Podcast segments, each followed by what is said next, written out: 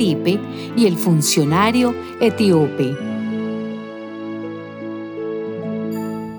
Después de esto, un ángel del Señor le dijo a Felipe, levántate y vete al sur, por el camino de Jerusalén a Gaza. Este camino pasa por el desierto. Felipe se levantó y se fue, y en el camino se encontró con un hombre de Etiopía. Era un alto funcionario, tesorero de la reina de Etiopía, el cual había ido a Jerusalén a adorar a Dios iba de regreso a su país, sentado en su carro y leyendo el libro del profeta Isaías. El Espíritu le dijo a Felipe, Ve y acércate a ese carro. Cuando Felipe se acercó, oyó que el etíope leía el libro de Isaías.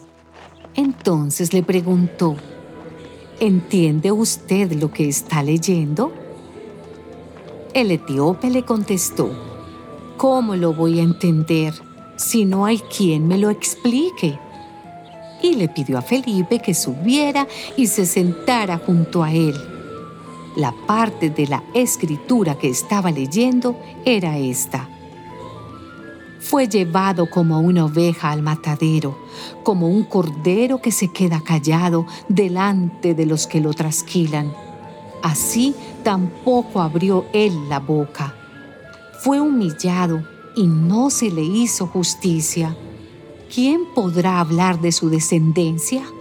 Porque su vida fue arrancada de la tierra.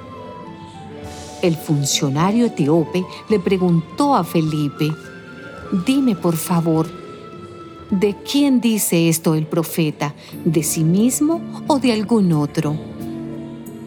Entonces Felipe, tomando como punto de partida el lugar de la escritura que el etíope leía, le anunció la buena noticia acerca de Jesús. Más tarde, al pasar por un sitio donde había agua, el funcionario dijo, aquí hay agua.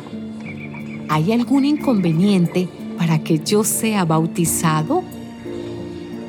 Entonces mandó parar el carro y los dos bajaron al agua y Felipe lo bautizó.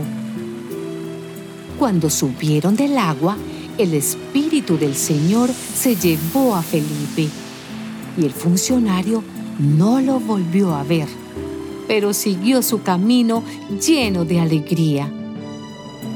Felipe se encontró en Azoto y pasó de pueblo en pueblo anunciando la buena noticia hasta llegar a Cesarea.